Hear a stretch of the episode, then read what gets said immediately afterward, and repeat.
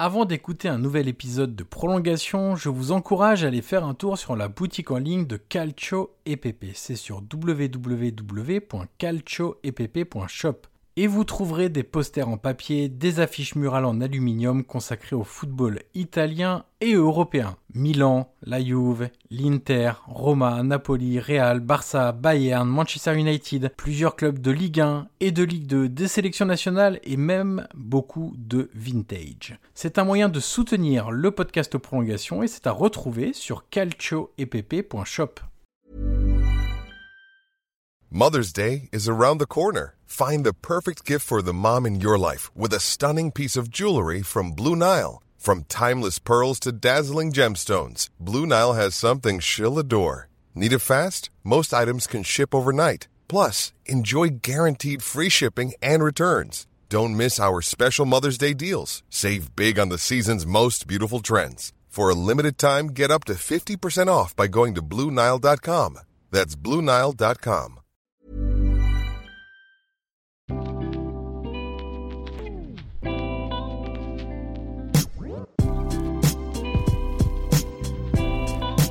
Bonjour à tous, je suis Johan Crochet, journaliste et podcasteur, et je vous souhaite la bienvenue dans un nouvel épisode de Prolongation. Prolongation est un podcast d'entretien où je rencontre des acteurs du football pour décrypter et découvrir les subtilités de leur métier. Dans des conversations de 30 à 60 minutes, nous discutons de leur métier pour mieux le décoder. L'idée est de donner des clés pour mieux comprendre le football avec ceux qui le font. Et vous le verrez, il n'est nullement question de buzz dans ces entretiens avec des entraîneurs, des préparateurs, des recruteurs, des formateurs, des joueurs et bien d'autres personnalités. D'ailleurs, si vous avez apprécié cet épisode ou les précédents, je vous encourage à mettre les 5 étoiles et laisser un commentaire sur Apple Podcast pour faire découvrir Prolongation au plus grand nombre. Aujourd'hui, je reçois Romain Poirot, ancien recruteur pour Manchester City, Watford et Manchester United. Avec lui, nous avons évoqué toutes les thématiques du scouting et du recrutement en revenant sur son parcours, son quotidien et ses expériences dans les clubs de Première Ligue, mais aussi au sein du City Football Group. Nous sommes également revenus sur des sujets connexes comme la place de la data, l'influence du Brexit sur le recrutement et l'évolution des aspirations des jeunes footballeurs. Voilà pour le résumé, il est temps maintenant de laisser la place à cette conversation avec Romain Poirot.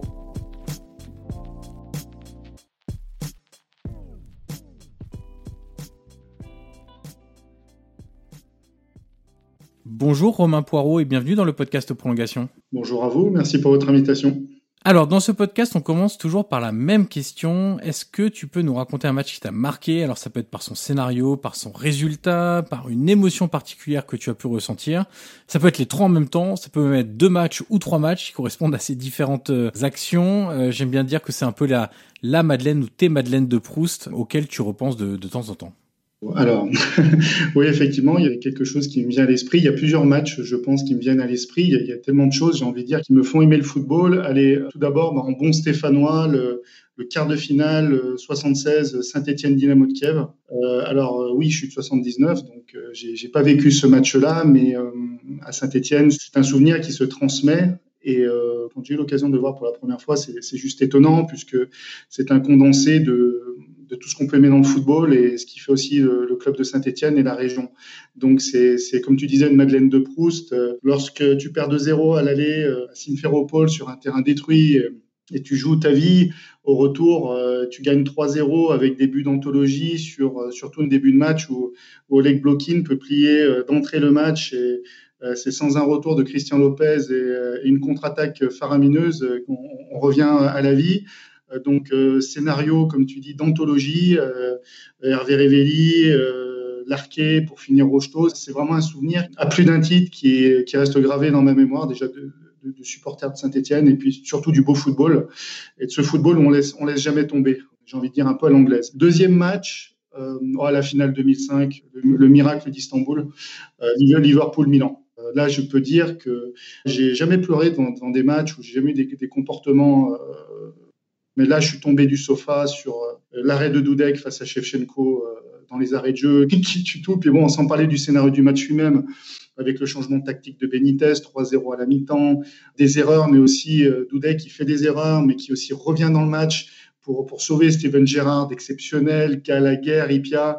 Du côté Milan, premier but de, Maldini, doublé d'Hernan Crespo, c'était vraiment mais tous les ingrédients qu'on pouvait mettre dans un match grandiose, on, pouvait le, mettre dans ce match-là. Euh, le troisième, il y en aurait, d'autres, mais je pense que le troisième, c'est ma première euh, émotion en tant qu'employé de Manchester City. C'était en 2012, le match du titre face à Man United contre QPR avec le but de Kun à la 94e minute, alors que, Man United avait gagné à Sunderland. Et on était euh, virtuellement, on, ouvre le score, je crois c'est Zabaleta euh, qui, qui, marque un but, euh, un peu grâce au gardien de QPR.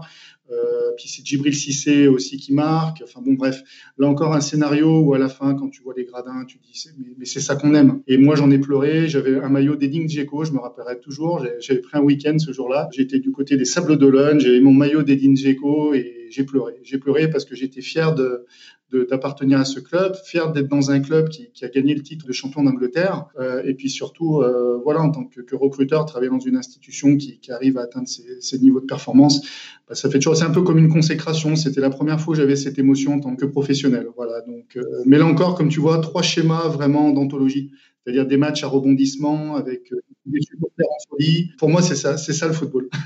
Il y a un espèce de point commun de score qui est retourné en fait dans tous tes souvenirs. Oui, puis, puis c'est surtout aussi des clubs mythiques, je pense, des clubs populaires. Euh, bon, alors City ne l'était peut-être pas à l'époque, puisqu'on se faisait targuer de, de, clubs milliardaires qui achetaient des joueurs. Alors c'est vrai, Mancini, à un moment, il fait des remplacements, euh, il fait rentrer, il fait des super coaching, hein, puisqu'il fait rentrer Dzeko, Dzeko marque, il fait rentrer Balotelli, Balotelli marque, il sort Tevez, parce que je ne sais pas si vous vous souvenez, mais Barton, il, Barton est expulsé. Parce qu'il commence à le chatouiller. Certes, c'est un club milliardaire, mais aller chercher un but quand même comme ça à la 94e euh, minute, il faut avoir, comme on dit, les, les d'aller le faire. Puis surtout, quand on voit les visages dans les tribunes, ok, le club est riche, mais Man City, c'est le club de Manchester City, du centre-ville, et un club qui avait une histoire avant. Man United, euh, j'ai eu la chance de travailler dans les deux clubs, c'est ces deux clubs qui pèsent dans la ville. C'est pas un qui est plus petit que l'autre. C'est des dizaines de milliers de supporters. Donc, c'est un espèce de derby à distance. C'est ça qui est phénoménal. Et puis, quand on voit les, les, les, visages des supporters, mais il y a des gens, ils étaient fous. Il y en a qui ont pleuré. Il y en a qui mettaient des coups de pied dans les sièges. Il y a des joueurs qui ont fini à l'envers dans la tribune. Donc, voilà, il y a aussi la finale 98, s'il fallait que j'en rajoute. Euh, j'étais place du peuple à Saint-Etienne. Je me rappelle avoir été soulevé par la foule. À l'époque, j'avais 17 ans. C'est un, souvenir mémorable. Donc tu vois, il y en a des, des souvenirs. Ouais, exactement. il y en a pas mal. Euh, justement, c'était quoi ton rapport au foot euh, quand tu étais enfant ou adolescent euh, Tu pratiquais pas du tout en club avec des amis ou? Ouais, j'ai une carrière modeste de, joueur. On va dire j'étais un bon joueur régional, euh, buteur. Euh, j'ai presque tous les postes. J'ai commencé gardien de but, après libéraux, après j'ai fini attaquant de pointe.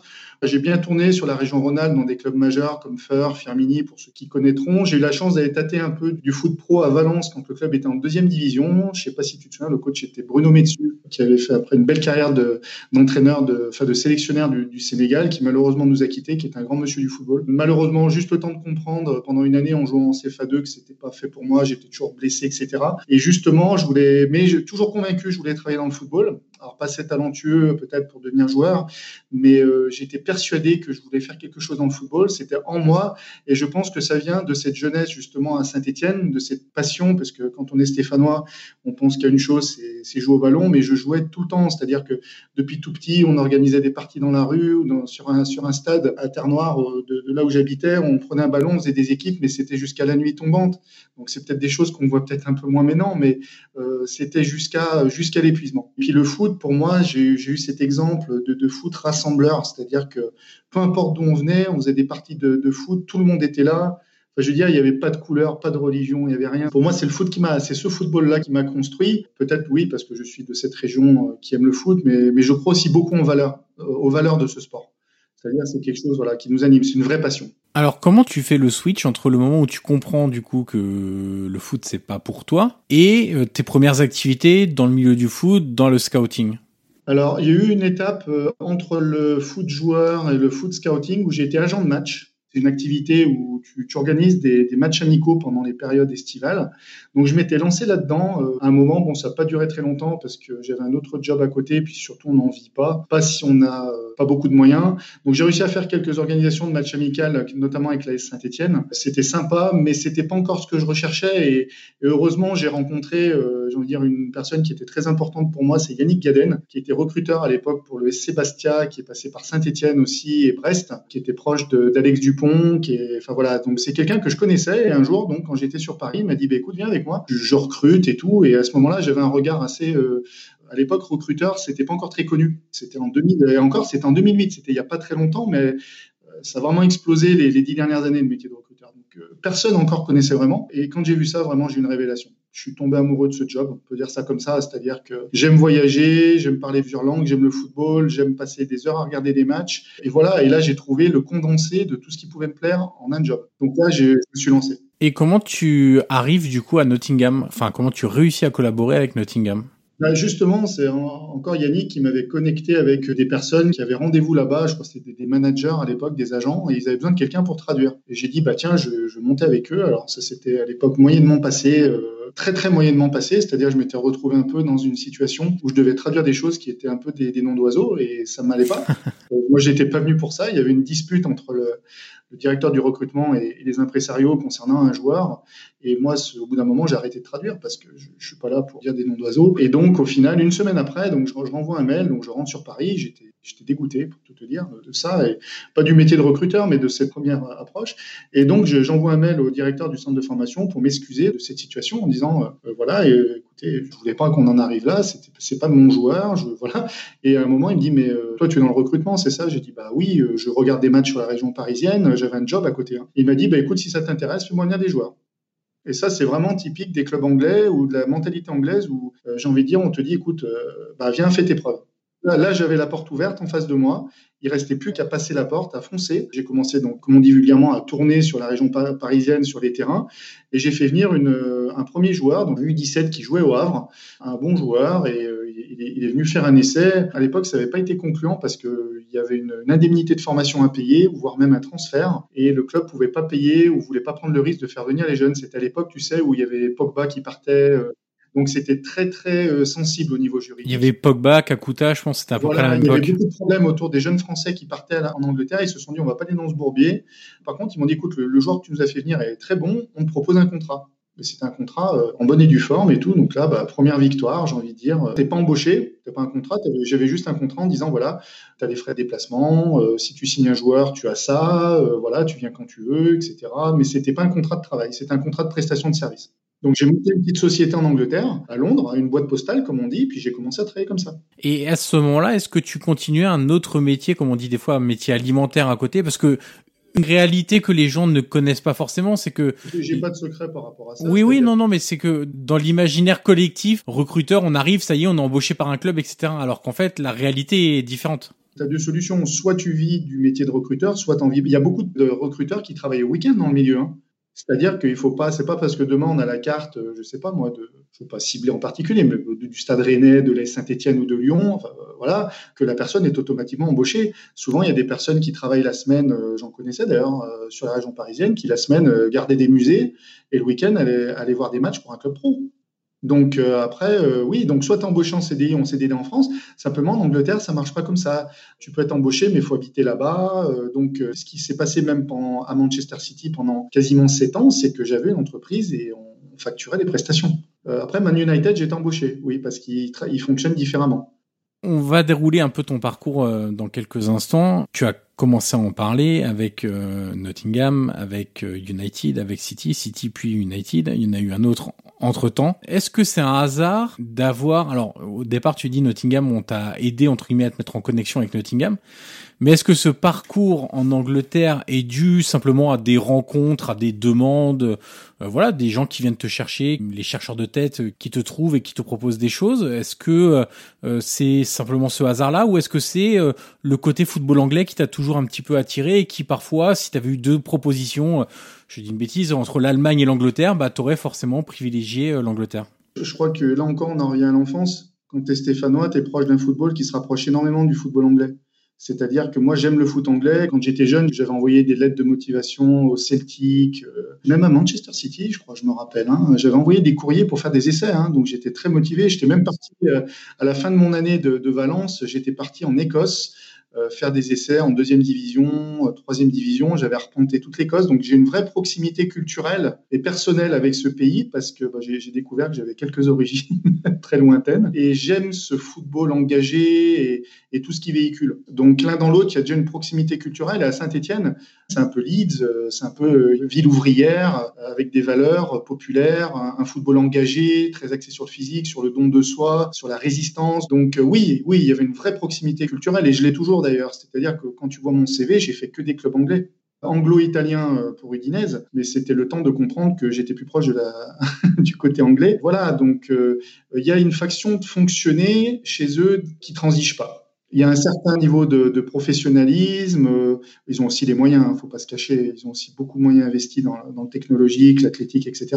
Mais, mais il y a ce côté respect du jeu et de tout donner toujours pour soigner le, détail fait qu'on peut gagner un match. Justement, on y, vient. La première ligue, c'est le championnat le plus riche, les clubs sans doute les plus staffés à de nombreux postes, y compris dans le scouting.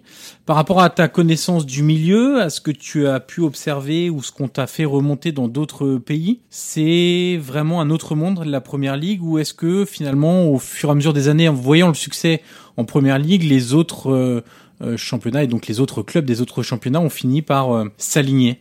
Alors, d'une vision euh, élargie, je pense que si tu vas, ça dépend souvent qui a des moyens et qui n'ont pas de moyens. C'est toujours pareil parce que tu as des clubs de, première ligue top 5 qui ont des moyens hallucinants au niveau des entraînements, etc. Puis tu vas à la Nottingham Forest qui est un championship où tu verras que tu n'as pas les mêmes moyens et les mêmes capacités. D'ailleurs, c'est pour ça qu'il y a des catégories aujourd'hui de centres de formation et de clubs. Hein. Il y en a qui ont plus de moyens et qui investissent et d'autres qui en ont moins. par contre, il y a une ligne directrice, c'est-à-dire que les pelouses sont toujours super bonnes. Euh, il y a toujours une émulation, des staffs assez consistants euh, que peut-être si tu vas dans des, clubs français, tu n'auras pas, ou moins. Voilà, les, installations sont toujours nickel. C'est un peu en train de changer. Alors, tu viens d'évoquer la, pelouse, justement. Euh, en France, on commence aussi depuis 3, 4, 5, 6 ans à voir des personnalités un peu reconnues arriver pour occuper ce type de poste. On pense évidemment, euh, je viens de perdre son nom, euh, à l'anglais qui est au Paris Saint-Germain, Calterwood. On pense aussi à l'OGC Nice qui a quelqu'un qui s'occupait du Clairefontaine anglais et qui s'occupe euh, des pelouses. Donc c'est en train un petit peu d'arriver. Voilà, oui, mais tu vois, ça, ça, nécessite des investissements. Et puis ce sont des clubs, je pense. Alors est-ce que, je sais pas, pour Nice, c'est une bonne info. Est-ce qu'il est arrivé avec Ineos, enfin du moins avec cette influence Il me semble, oui. Mais, mais, là encore, PSG, c'est une grosse cylindrée. Ils ont des moyens pour embaucher, pour aller débaucher surtout l'un des meilleurs jardinier. Mais j'ai envie de dire, c'est un peu l'exemple qui confirme la règle, c'est-à-dire qu'il n'y a pas que la pelouse, les ballons, euh, la qualité du matériel, euh, l'organisation. J'ai vu des organisations académies et pro, hein, c'est-à-dire que dans le cadre de mes postes, j'ai pu et collaborer avec les académies et avec les, services euh, pro. C'est toujours nickel chrome. Et je dis pas que ça n'est pas en France, mais tu sens que voilà, il y, a un engagement, des moyens qui, sont différents. Alors après, si tu parles du Bayern de Munich ou du Milan AC, je pense qu'il n'y a pas trop à redire ou à comparer euh, des autres clubs aujourd'hui. Hein. C'est-à-dire, tu vois au Real Madrid, euh, quand tu vois leur centre d'entraînement, au Barcelone ou autre, sur ces gros clubs, je pense qu'il y a une certaine similitude par rapport aux Anglais, je te parle. C'est juste après dans les divisions inférieures, peut-être, ou, dans les clubs un petit peu moins structurés. Par exemple, Udinese, j'ai vu l'académie, c'est pas terrible, on va, dire ça comme ça, c'est-à-dire que tu vois les terrains, les pelouses, les vestiaires, bah tu vois déjà que tu n'es pas dans un top 5. C'est pas qu'il ne voudrait pas, c'est que simplement il faut des moyens pour, pour tout ça. Mais est-ce que c'est pas aussi une question de politique sportive dans le sens où euh, on sait qu'à l'Oudinez, il n'y a pas forcément de passerelle entre la formation et l'équipe première? Là, il y a un choix qui est fait, c'est-à-dire que tout ce qui touche à l'équipe première, c'est qualité. Dès que tu descends à l'académie, voilà. Donc tu vois, il y a, comme tu dis, il y a tous ces choix qui sont faits à un moment, mais c'est budgétaire. Moi, je pense que Gino Pozzo a toujours adoré les joueurs, euh, les jeunes joueurs bon, après, toujours étranger, hein, pour profiter de, son système euh, triangulaire autrefois, hein, qui était très précurseur. Après, voilà, j'ai envie de dire, euh, peut-être qu'effectivement, à ce moment-là, il n'y avait pas spécialement de l'argent à mettre sur les jeunes Italiens ou parier sur les jeunes Italiens ou les mettre dans les meilleures conditions pour, pour réussir. C'est plutôt au-dessus, équipa, que tout est orienté, oui. Si on pense au recrutement de jeunes à destination des, académies, comme tu as travaillé à, à, City et à United, quelque chose que je me demande, euh, tu sais, avec l'évolution, les jeunes qui veulent un peu tout tout de suite, etc. Est-ce que le seul nom de Manchester City et Manchester United est encore suffisant pour attirer ces joueurs-là?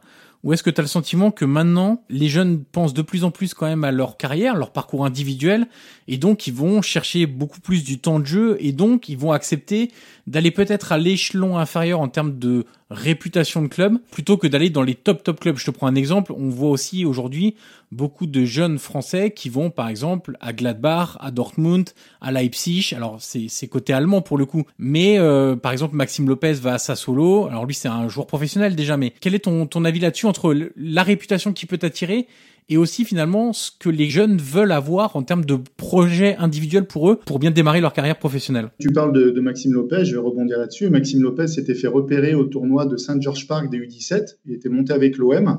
Il avait joué Chelsea et à partir de, de ce moment-là, les clubs anglais le, le, suivaient de près. Par contre, il fait partie des jeunes qui ont souhaité rester dans leur club formateur. Et quand tu regardes les statistiques, il y a très très peu de joueurs qui réussissent en première ligue issus des rangs des U16.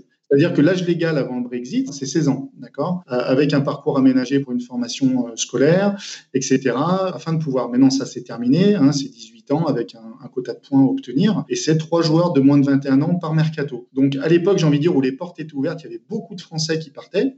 Je pense que l'entourage, il fait beaucoup.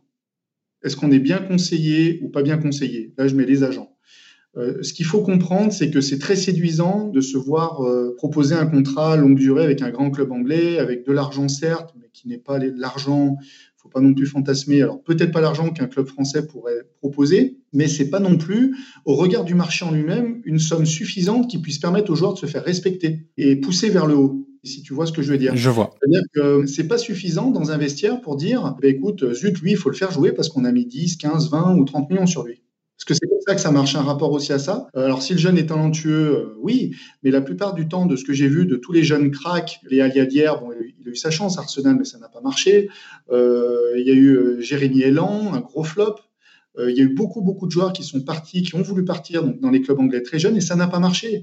Et on s'est aperçu qui réussit, c'est ceux qui restent et qui signent leur premier contrat pro jusqu'à pas 16 ans, mais on va dire à 17, 18 ans, à la fin de leur contrat aspirant, qui ont le temps de faire deux, trois saisons en France, de sortir en équipe première et qui partent pour une somme conséquente et l'expérience minimum pour pouvoir survivre dans un vestiaire, dans un championnat aussi compétitif. J'ai un exemple en tête, Romain, euh, que je connais un petit peu, c'est Thierry Ambrose, qui était issu du centre de formation de la GIA, que je connais un peu, qui vous avait rejoint à 16 ans, je crois, si je dis pas de bêtises, à City. Est-ce que tu peux nous, parler un peu de, ce cas-là, justement?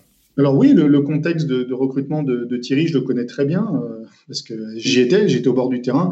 C'est un recrutement qui s'est fait très rapidement puisque, pour être totalement honnête, hein, mais non, je crois qu'il y, y, a prescription. Euh, à l'époque, on cherchait un numéro 9 pour l'académie, donc c'était au mois de février-mars, qui est très tard. Et euh, donc à un moment, on a une réunion à Man, City, on me dit écoute, on a besoin d'un numéro 9 pour l'académie, on n'a personne.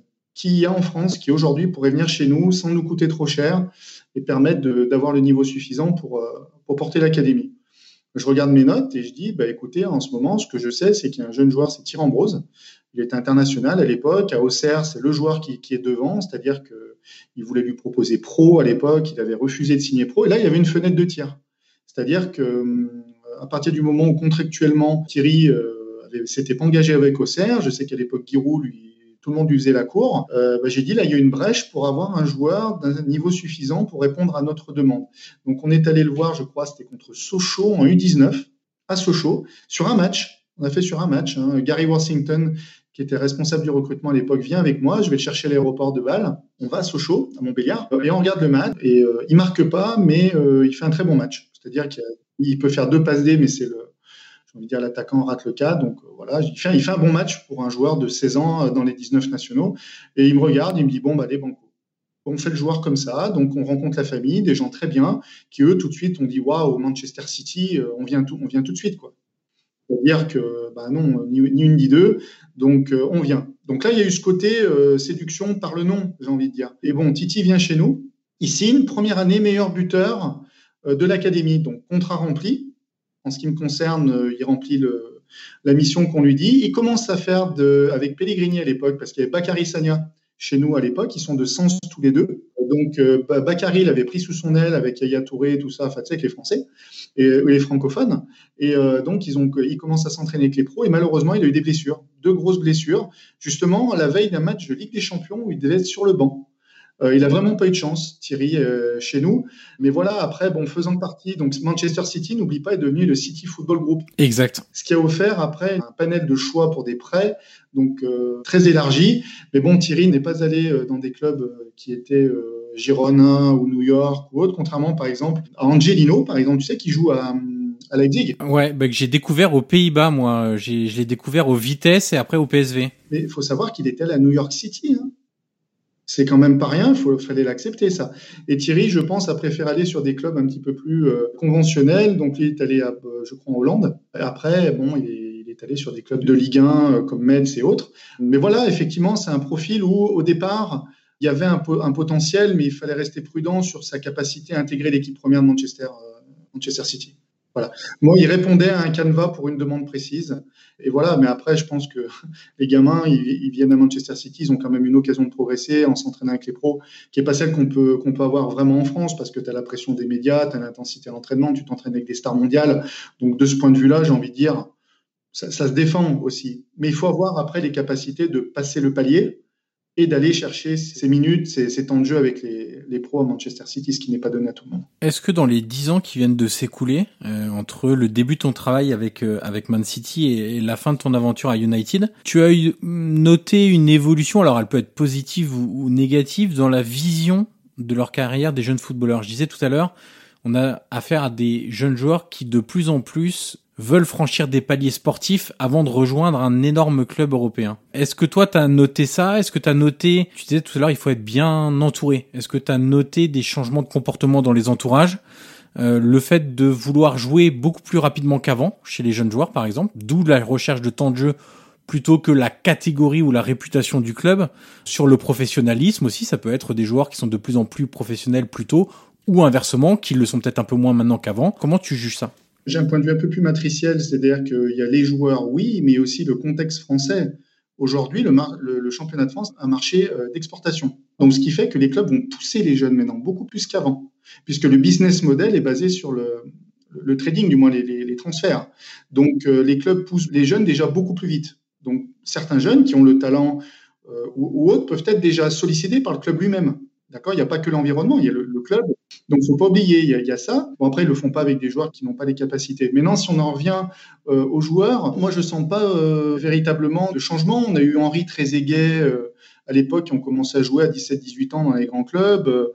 Euh, Coupe du Monde à 20 ans. Euh, donc ça, j'ai envie de dire, les jeunes joueurs en France, ça a toujours été ça. Les entourages, euh, moi je note que dans le milieu des agents, il y a, un rapprochement aujourd'hui, il y a plus de petits agents, j'ai envie de dire, qui détiennent les grands joueurs ou les joueurs les plus prometteurs. On voit par exemple Kamavinga qui va avec la société anglaise, avec Stellar. j'ai l'impression qu'aujourd'hui, les, les, familles ont compris qu'il fallait quand même être bien, bien conseillé pour pouvoir, pour pouvoir bien, bien progresser. De ce point de vue-là, mais tu sais, ça n'empêche pas aussi certains joueurs qui veulent aller plus vite que la musique. Hein. Oui, bien sûr. Et là, et là, par contre, il peut y avoir de la casse aussi. Euh, il faut faire très attention. Tu en as toujours qui sont ambitieux. J'ai envie de dire, ça tient aux joueurs. Il y a des joueurs qui sont très arrogants, qui croient en eux, qui se disent Ouais, mais moi, je peux aller là, au Real Madrid, à 18 ans. Euh, je te prends par exemple Lassana Diarra, à l'époque, il savait où il voulait aller. Hein. C'est un joueur qui dit Moi, un jour, euh, alors qu'il n'était pas dans un club, il dit moi, un jour, je joue au Real Madrid. Donc j'ai envie de dire, ça c'est une approche quand même très, très personnelle, mais je pense que oui, c'est plus structuré, les joueurs sont un peu plus structurés parce que je crois que les clubs formateurs font aussi un travail de communication sur faire attention euh, à ce qu'on vous propose, faites attention à vous, à votre nutrition, à votre carrière, etc. C'est beaucoup plus pro. Oui, en 10 ans, il y a quand même eu, moi, je me rappelle quand j'étais joueur, euh, bon, c'était pas il y a 10 ans, c'était encore un peu plus loin, il n'y avait pas de suivi psychologique, il n'y avait pas très peu de préparation, la nutrition, regardez pas. Les blessures, c'était un peu comme ça. Quand je vois aujourd'hui les jeunes, comment ils sont suivis, mais c'est impressionnant la chance qu'ils ont. Ils peuvent faire du travail additionnel, il y a, des entraînements spécifiques. franchement, c'est oui, il y, a, eu toute cette évolution-là, je pense, qui, qui, prépare les jeunes euh, aujourd'hui à être beaucoup plus conscients de ce qu'ils ont et de ce qu'ils peuvent faire. Donc voilà, cette éducation, cet apport, je pense, euh, aide à les rendre un petit peu plus matures. Mais d'un autre côté, je crois aussi qu'on a affaire euh, aujourd'hui à des générations qui psychologiquement sont peut-être moins fortes pour certains qu'avant parce que peut-être plus la génération, j'ai envie de dire PlayStation. Euh, tu veux dire face à la difficulté, ils répondront peut-être. Euh, moi, je prends des exemples. Alors, faut faire revenir parce que voilà, bon, j'ai 41 ans, mais j'aime bien regarder l'histoire du football. Euh, Rousset, Paganelli, qui a dit plusieurs fois que s'il avait été suivi à l'âge de 16 ans, il aurait pu faire beaucoup mieux. Euh, beaucoup d'espoir déchu aussi parce que le football était dur à cette époque. On n'écoutait pas les jeunes.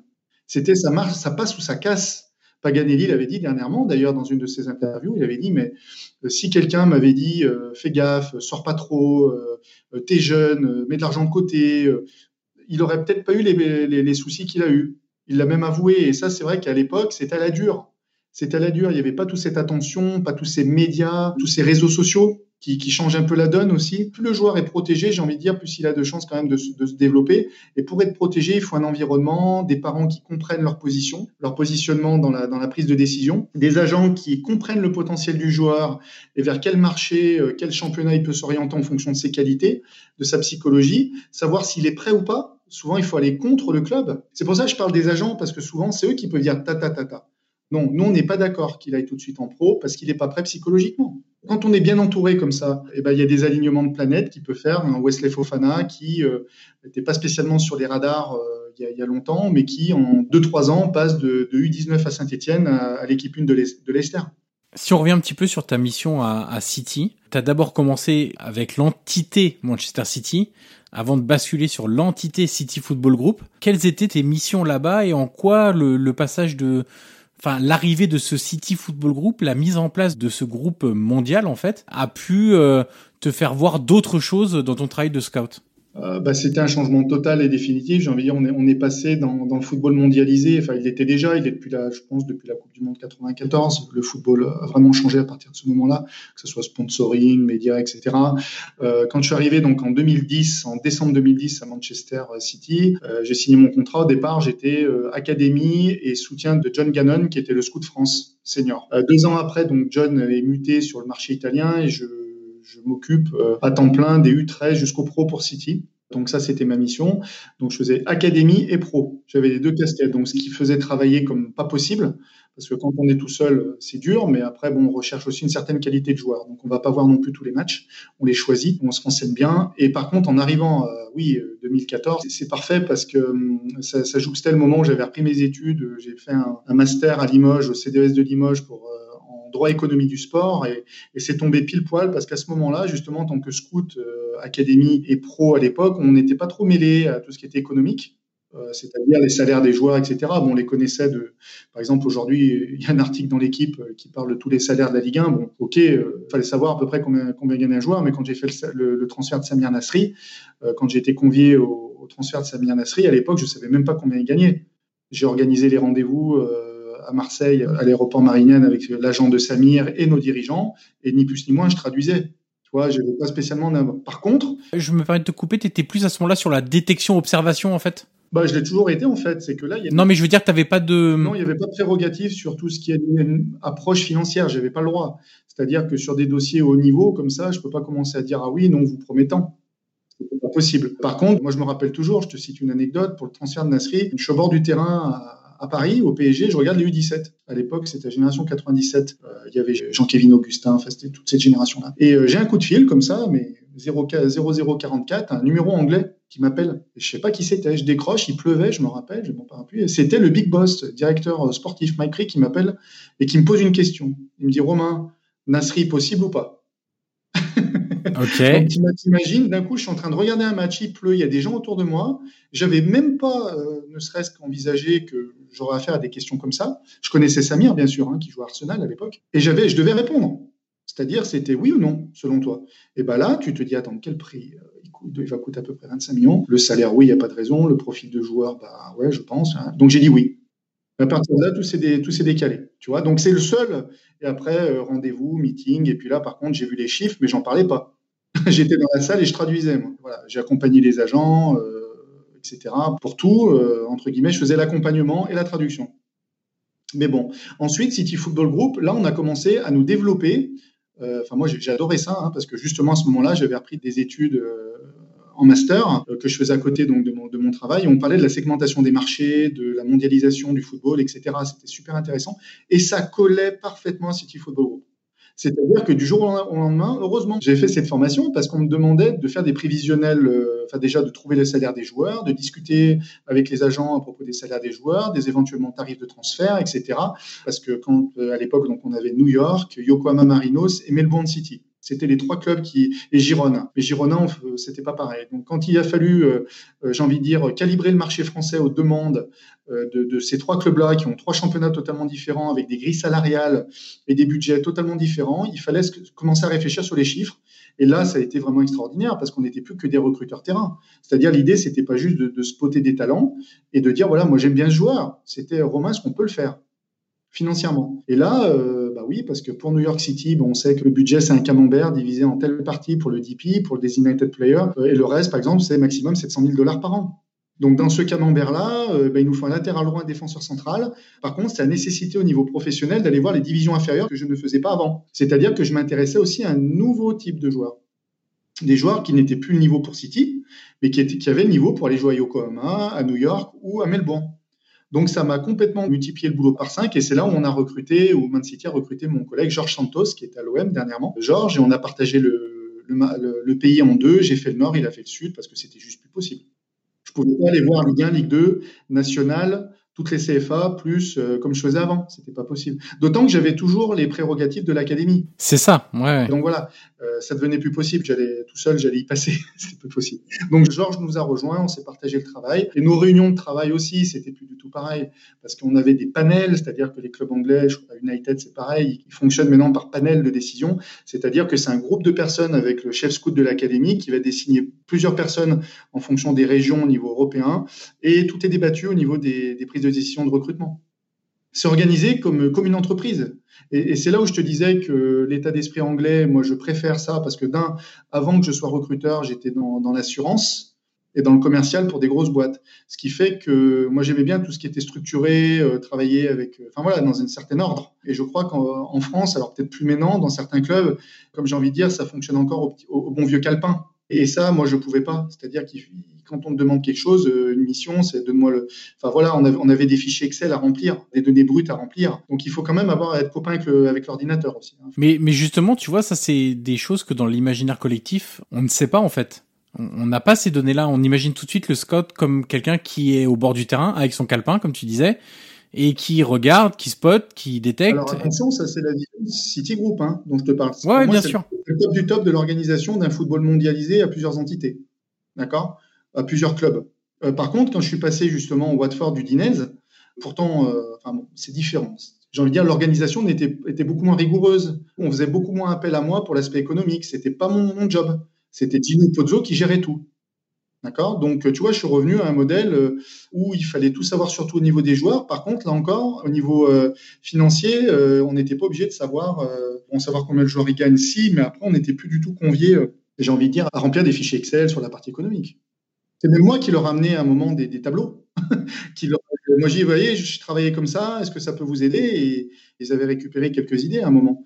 Donc, euh, donc voilà. On a évoqué deux réalités très différentes. Du voilà, il y a deux réalités, oui. euh, quelles sont les, les qualités d'un bon scout pour toi? Est-ce qu'on peut séparer ça en deux blocs?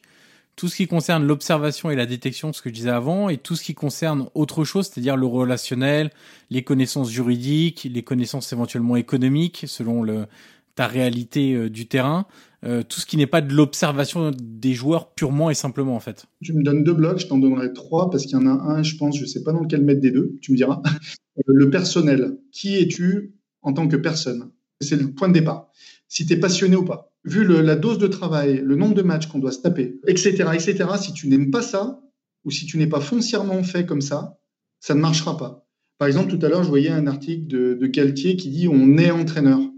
Ben moi, je crois qu'on est recruteur. C'est-à-dire que c'est pas tout le monde qui peut faire ce métier-là. Donc, pour en revenir à ta question, je dirais le, le gros bloc pour moi, l'élément numéro un, ça serait la personnalité. Quand on est recruteur, il faut pas se laisser biaiser par l'environnement, pas se laisser influencer par les agents. Il faut avoir une forte personnalité et de la passion. Déjà, si tu as ça, tu peux après enchaîner sur l'aspect compétence. Donc, tu m'as dit euh, tout à l'heure, il y avait le côté plus observation. Alors, moi, personnellement, j'ai jamais voulu devenir coach et j'ai jamais passé trop de diplômes d'entraîneur. D'accord, j'ai appris, euh, bah, j'ai été dans, un club professionnel, mais j'ai jamais ressenti ce besoin et même la nécessité dans les, quand les clubs anglais te recrutent d'avoir par exemple ton diplôme d'entraîneur. Voilà. Donc j'avais un peu peur de ça au départ parce que moi vraiment entraîneur c'est pas mon truc. Je, et je me suis dit bon ben s'il demande un diplôme euh, type BE1, BE2, etc. Je malheureusement je pourrais pas. Et c'est pas ce qu'ils regardent. Tu vois? Donc on sort un peu de ce contexte entraîneur. Euh, c'est un vrai métier à part entière. Donc, euh, pour l'aspect technique, bon, je, savais déjà des choses. Et puis après, j'ai envie de dire, je me suis fait sur le tas aussi beaucoup. Hein. C'est en regardant beaucoup de matchs. Comme mon, ami Yannick Caden me disait au départ, il faut te faire ton œil, il faut que tu vois plein de matchs de différents niveaux. D'accord? Et après, bah, au contact des clubs anglais, il y a aussi beaucoup de réunions de travail où on échange, on apprend purement et simplement. Moi, je me rappelle quand je suis arrivé à, Man City, j'ai beaucoup, et je le remercie, j'ai beaucoup appris de John Gannon, qui m'a recruté. Je me rappelle, mon test de, recrutement, tu sais ce que c'était? Un jour, on est allé voir Bourgoin-Jallieu Auxerre en U17 national.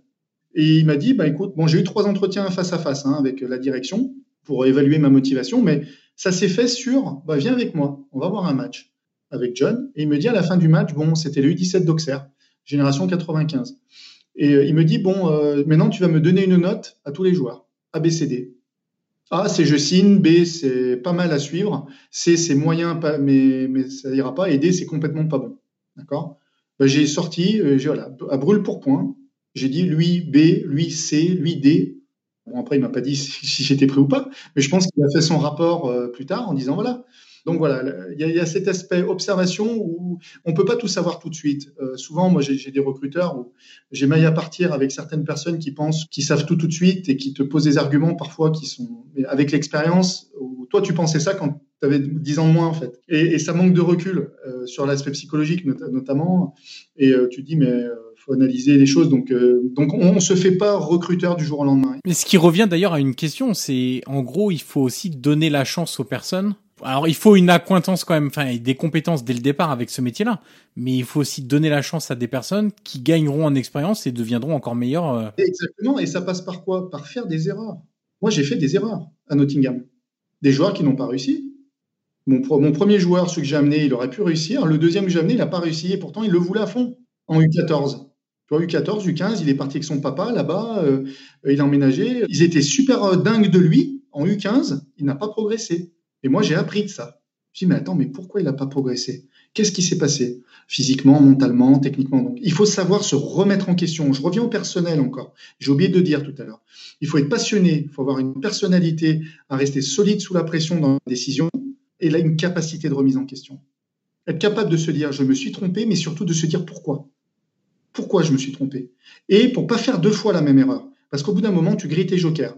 Et par contre, les clubs, en France, il y a ce côté euh, vraiment très élitiste où c'est très dur de dire j'ai fait, j'ai fauté. D'accord? Donc moi, je suis arrivé avec ce caractère français où tout de suite, ils m'ont remis en place. Ils m'ont dit Romain, t'inquiète, t'as pas la science infuse. Hein. Ce que je disais tout à l'heure. Il me dit euh, oh mais t'as as le droit de faire des erreurs, euh, etc. Par contre, apprends de ça. Voilà, t'as as du temps. Donc en gros, moi je dis je suis devenu opérationnel après trois voire quatre ans d'expérience. J'ai pas, pas peur de le dire et il faut pas avoir peur de le dire justement pour tous les jeunes qui veulent devenir recruteurs demain. Les gars, vous avez le droit de faire des erreurs. Par contre, il faut pas les multiplier. Mais justement, c'est plus confortable d'arriver dans cet état d'esprit-là en te disant euh, je sais que euh, c'est pas la première erreur qu'on va me couper la tête ou qu'on va me défoncer ou qu'on va me. Alors attention, on m'a pas, prévenu, hein. c'est-à-dire on m'a pas dit Romain, tu as le droit de faire des erreurs. Je l'ai compris au moment où moi je les ai faites, parce que tout le monde avait validé la signature de, de Wilfried Nioré à Nottingham Forest, tout le monde a été validé directeur du centre, il était super content. Il, m'a dit Romain, merci, il m'a fait la bise. Tu vois ce que je veux dire? Il m'a dit super, c'est cool. Mais quand ça ne marche pas, on m'a pas dit ah Romain, ça n'a pas marché puisque tout le monde avait signé. Tu vois ce que je veux dire? Mais, par contre, moi, en tant que professionnel, euh, tu dois te dire euh, je suis payé par le club. Euh, si j'ai fait une erreur, il faut absolument. c'est une espèce de, comme on dit, work ethic en anglais. C'est toi et ton éthique personnelle. Il faut que tu te remettes en question. Tu dises pas, bah, bah c'est pas grave, ils m'ont pas engueulé. Tu vois Mais non, euh, voilà, il y, a des erreurs qui se sont vues euh, sans arriver à cette étape-là.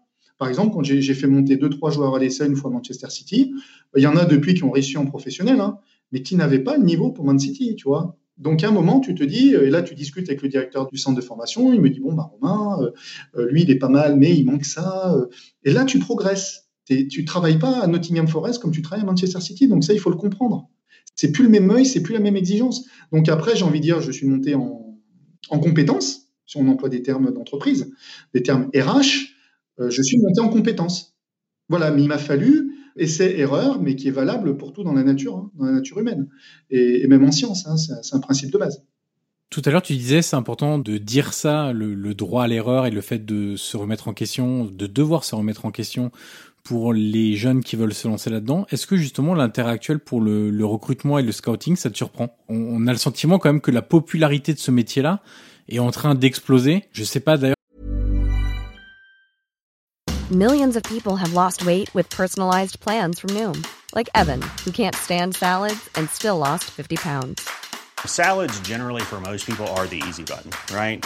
For me, that wasn't an option. I never really was a salad guy. That's just not who I am. But Noom worked for me. Get your personalized plan today at Noom.com. Real Noom user compensated to provide their story. In four weeks, the typical Noom user can expect to lose one to two pounds per week. Individual results may vary. C'était une explication? Je, je, pense qu'il y a un côté on est quand même. Euh, bah, euh, tu sais, c'est un peu comme devenir joueur professionnel. Euh, je pense que tout le monde a envie de devenir joueur professionnel. Tu, demandes à n'importe quel petit garçon petite fille, aujourd'hui, petite fille, ah bah moi je voudrais devenir Cristiano Ronaldo. Je crois qu'il y, a une espèce de mythe autour du métier de recruteur et une grosse valorisation, enfin moi je le vois comme ça, personnel de dire lui je l'ai vu à 14 ans. Enfin, j'ai dit même c'est l'essence de ma motivation c'est de dire aujourd'hui, lui, je l'ai vu, lui, je l'ai pas vu, lui, j'ai prévu que, tu vois. Il y a ce côté un petit peu, euh, un petit peu druide, tu vois, de se dire, on a un savoir footballistique, mais plutôt puriste que économique, purement économique. C'est-à-dire aujourd'hui, tu as des gens, faut pas se leurrer, ils vont venir dans le football pour la passion ou pour l'argent. Souvent, ceux qui viennent pour l'argent, ils vont devenir euh, agents. Ou, je dis pas tous, hein, parce qu'il y a des agents qui tiennent vraiment la route et qui aiment le football, qui ont été joueurs et autres. Mais il y en a qui vont être attirés par le gain, d'accord? Mais tu sais que quand tu viens pour être recruteur, t'es pas attiré par le gain, hein, parce qu'aujourd'hui, quand tu es recruteur, tu gagnes pas beaucoup. J'ai envie de dire par rapport à ce que tu peux rapporter. Et je pense d'ailleurs que c'est une grande injustice du, du système. Et tu penses qu'avec l'évolution du foot, ça peut changer ça? Parce que le fait de savoir détecter très tôt les jeunes talents devient et va devenir encore plus dans les années à venir euh, important bah écoute, j'avais pensé à un moment proposer mes services dans les clubs pour faire des évaluations de recrutement et surtout des dossiers qui ont marché, ceux qui n'ont pas marché, surtout pour développer les compétences. Hein. Pas dans le but de, de, couper des têtes ou quoi que ce soit. Euh, J'ai dit, le jour où je deviens responsable du recrutement, je vais instaurer un système d'évaluation des, ressources humaines, c'est-à-dire des recruteurs, pour dire, bon, alors, entre quatre yeux, on fait des, entretiens, comme en Angleterre, mais, quelque chose d'encore plus spécifique, euh, technique, j'ai envie de dire, parce qu'ils font euh, des, meetings euh, annuels pour dire voilà, donc ça c'est bien, ça c'est moins bien, tu sais. Euh, voilà, mais, je pense qu'il faut aller encore beaucoup plus loin parce que comme tu dis aujourd'hui, bah, surtout en France, les clubs, ils veulent gagner des sous, ils veulent gagner de l'argent, ils veulent optimiser leurs investissements, ce qu'on appelle le return on investment, le ROI. Et pour ça, il faut absolument que les joueurs qu'on recrute soient euh, valorisables. Donc, euh, moi, je pense que ça a du sens. À un moment, j'avais cette idée de dire, bah, demain, si j'étais chef scout, pour pas couper des têtes, mais au moins trois fois par an, je fais une analyse des résultats, des, des rapports de match, et puis après, alors, les choses se voient dans le football sur trois ans, j'ai envie de dire. Si tu travailles à l'académie, bon, tu as, tous les ANS qui sont signés à 12 ans. Euh, alors, tu as certains catégories en France où ils vont pouvoir faire venir le joueur à 13 ans, d'accord euh, De 13 à 15, j'ai envie de dire. ANS, c'est accord de non-sollicitation. Hein. Accord de non-sollicitation. Donc, tu as certains clubs français qui peuvent faire venir un joueur à 13 ans parce qu'ils sont habilités par la fédération pour le faire. Donc, à ce titre, euh, tu le fais venir, mais j'ai envie de dire, ça se joue pas. Pour moi, on commence à voir les vérités vers 16 ans pour un joueur. C'est-à-dire qu'à 13, il peut se passer des choses, la marge de risque est très très élevée. D'ailleurs, je crois qu'au niveau fédéral, les statistiques de réussite pour les joueurs de 12 ans qui ont signé des ANS est très faible. Mais tiens, je vais te donner un exemple sur cet âge de 16 ans justement. Un joueur dont on parle beaucoup aujourd'hui, Erling Haaland. J'avais discuté avec euh, le responsable du recrutement de Molde, qui l'avait récupéré à Burne, un club de D2 norvégienne. Et il m'avait raconté que les premiers mois d'Aland à Molde étaient très compliqués. Parce que notamment, il avait, comme c'est logique à cet âge-là, à 15-16 ans, des problèmes de croissance. Et des problèmes de croissance qui lui ont donné beaucoup de blessures. Et en fait, on était passé en l'espace de un an, un an et demi, deux ans de euh, ce jeune de Birne en deuxième division norvégienne c'est un crack, c'est-à-dire que c'est essentiellement en Norvège qu'on l'avait vu, puisque à l'époque je me souviens qu'il y avait que, euh, c'est le mec de Molde qui me l'avait expliqué, il y avait que le FC Copenhague qui était venu euh, sur le dossier pour le récupérer aussi. À deux ans plus tard, bah ce jeune-là en fait c'est peut-être pas le crack attendu parce qu'on le voit pas beaucoup jouer, il est souvent blessé, etc. Et c'est seulement après cette phase de croissance importante où il avait pris 13, 14 cm en l'espace de quelques mois, qu'il a pu se remettre au niveau physique, qu'il n'avait plus de blessures, qu'il a pu jouer, etc. Exactement, et je pense qu'il y a une remise en question technique aussi, parce que je crois que son, son coach à l'époque en Norvège avait spoté qu'il faisait des choses qu'il ne savait pas faire avec le ballon. Il essayait de faire des, des, choses qu'il ne savait pas faire, donc il avait réorienté un petit peu euh, aussi. Euh... C'était Ole Gunnar Solskjaer, il avait beaucoup bossé avec lui notamment. Euh, oui, c'était Ole qui était à Molde, mais juste avant. Je crois que quand il était vraiment jeune, voilà. Il... Mais tu sais que son, son, papa était pro à Man City, hein. d'ailleurs. Bah, c'était la, célèbre affaire de la jambe avec blessée par Roy Mais oui, voilà. Donc la, vérité, on l'a pas. Tout, n'est pas toujours linéaire dans le recrutement. Par contre, il faut toujours faire attention à quel est le contexte autour du joueur. C'est-à-dire aujourd'hui, pourquoi il ne joue pas? Ah, il est blessé. Pourquoi il est blessé? Pour telle et telle raison. Et après, on regarde ce qui se passe sur le terrain. Mais c'est ce qui fait aussi, je pense, à fraîcheur. Aujourd'hui, quand on voit Haaland, c'était pas comment l'histoire de Zlatan. Ibrahimovic. Mais c'est exactement ça. Ils étaient sur un autre joueur de, son club, qui était soi-disant la star à venir. Il est passé sous les radars, Zlatan. Il est allé à l'Ajax parce qu'ils ont vu d'autres qualités, ce retard aussi morphologique chez lui. Quand on voit le joueur que c'est aujourd'hui, et l'autre avait disparu complètement des écrans radar juste euh, à l'âge de 21 ou 22 ans, qui était le joueur que tout le monde voulait. Donc voilà, il faut être très très très prudent et, je pense même aujourd'hui que les, générations qui arrivent, être encore plus prudent parce que l'aspect psychologique joue encore un rôle. Mais pour, revenir à ta question du départ, dans l'évaluation des joueurs, euh, aujourd'hui ce qu'il faut savoir, c'est qu'il y a des, des, entreprises comme Jinkeo par exemple qui ont des systèmes intégrés d'évaluation des joueurs dès l'entraînement parce qu'ils ont compris qu'on pouvait valoriser un joueur aujourd'hui dès l'âge de 16 ans. Économiquement, je parle. Hein, euh, donc, je crois qu'aujourd'hui, le football étant devenu un marché, euh, certaines entreprises ou certains clubs ont compris qu'il fallait absolument, comme je dis, améliorer le return on investment, améliorer l'actif immobilisé, puisque les contrats de joueurs sont des actifs immobilisés. À partir de là, mettre en place des techniques euh, ou des méthodes qui puissent permettre justement de mettre en avant l'aspect économique pour justement bah, faire en sorte que le club puisse les valoriser euh, peut-être plus que ce qu'ils étaient avant. Euh, je prends un exemple tout bête, Wesley Fofana quand il est en U19 à Saint-Etienne et qui joue pas encore en pro, c'est un joueur, je pense que s'il est bien évalué euh, chaque jour à l'entraînement euh, par rapport à, son, à tout, tout, ce qui tourne autour d'un joueur, hein, hygiène de vie, euh, en dehors du terrain, techniquement, mentalement, etc. Parce que c'est des jeunes souvent qui commencent à s'entraîner avec les pros. Bah, si tu fais un feedback de tous les entraîneurs autour, bah, tu peux commencer déjà, entre guillemets, à lui mettre un prix. C'est-à-dire que c'est pas 300 000 euros, c'est pas les indemnités de formation, c'est peut-être un million, un million et demi, tu vois. Et ça commence à arriver en France, tout doucement à travers des prestataires spécialisés. Mais il faut aussi qu'au niveau recrutement, les, je pense. Alors peut-être que ça existe déjà, hein, je ne sais pas. il faudrait que je demande à certains chefs scouts d'académie de, Ligue 1 s'ils le font, mais de, pouvoir évaluer les recruteurs et de, voir si à terme, sur trois ans, euh, la personne était, euh, j'ai envie de dire, productive, si elle travaille bien, si elle travaille bien pourquoi, comment aider, etc., etc. Je pense qu'on tend vers une professionnalisation encore plus accrue et encore plus avec l'intelligence artificielle et les nouveaux logiciels d'analyse vidéo qui arrivent. Justement, on a beaucoup parlé de l'importance d'avoir un œil, de se faire son œil. Quelle place tu accordes aujourd'hui à toute cette technologie, l'intelligence artificielle, la data, euh, les plateformes vidéo, etc. Dans ton travail les derniers mois à United, alors évidemment là c'est c'est délicat pour les très jeunes joueurs parce que c'est pas développé pour ces, ces catégories d'âge-là. Mais est-ce que tous ces outils-là te sont d'une grande aide au quotidien? Alors moi, je, perçois, les, il y en a beaucoup maintenant. Et attention, là, par exemple, il y a Ski Sport euh, qui s'est marié avec Instat, qui est une, plateforme assez connue. Ils ont sorti un produit euh, vraiment très élaboré. Par contre, je discute souvent avec eux, avec Ski Sport, et je leur ai toujours dit, ça doit rester comme une canne à un aveugle ou un chien à un aveugle. C'est-à-dire que demain, euh, l'œil humain ne peut pas être remplacé par, par l'intelligence artificielle. Pourquoi? Parce que cumuler une expérience de vécu humain, connaître un joueur, connaître ses travers, connaître ses passions, etc., c'est un avantage que la machine ne peut pas euh, entrer en compte dans une évaluation. Par contre, aujourd'hui, ce qui est, c'est très intéressant pour les données athlétiques, par exemple, notamment la répétition des efforts à haute intensité, puisque le, football moderne aujourd'hui, c'est, ça. Hein. Euh, c'est un football de plus en plus rapide, avec de moins en moins de passes, qui va de plus en plus vers l'avant c'est véridique, hein, ça c'est tous les rapports du monde des championnats d'Europe. Donc il faut des athlètes et euh, bah, ça, par exemple, l'intelligence artificielle est en mesure de donner des données très intéressantes sur, sur ces paramètres-là. Le nombre de, bah, bien, bien entendu, de, passes effectuées, de, alors après, il faut faire attention parce que souvent les joueurs eux-mêmes ils tombent là-dedans. Hein. C'est-à-dire que demain, si j'ai pas fait mes 90% de, passes réussies, euh, j'aurais pas une bonne note dans l'équipe. Tu vois ce que je veux dire? Donc il faut, faut pas non plus que les joueurs ils tombent, ils là-dedans parce que faire une passe pour faire une passe, nous les observateurs, on est capable de le voir et de l'évaluer.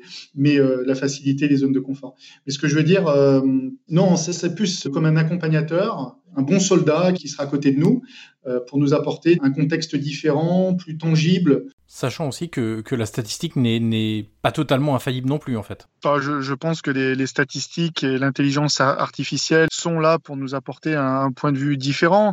Euh, je vais prendre un, exemple concret. Par exemple, lorsque vous avez des statistiques, vous étudiez euh, le profil d'un attaquant de pointe euh, qu'on appelle target man, c'est-à-dire le point de fixation. on va on va analyser certains points précis comme le jeu, aérien. Et il se peut que de temps en temps, lorsqu'on consulte les, statistiques, on a par exemple 60% de, duels gagnés alors que bah, pendant le match, on en constate 80. Et après, on s'aperçoit qu'effectivement, c'est 80. Pourquoi? Parce que le, duel aérien n'a pas été perçu de la même manière par l'algorithme ou, par l'analyse la, informatique. Euh, nous, on va détecter des points comme le timing, euh, déjà le, quel adversaire est en face de lui. Si vous avez affaire à Van Dyke, vous n'avez peut-être pas affaire à, à à, d'autres défenseurs un petit peu moins costauds, un petit, un petit peu moins euh, euh, grands. Donc, ce qui fait que c'est normal que, que le joueur gagne plus de, euh, de duels dans ce contexte-là. Ces éléments-là sont peut-être pas forcément pris en compte euh, par, par la statistique et l'intelligence artificielle. Par contre, ce qui est bien, c'est que ça permet de générer un débat et une curiosité.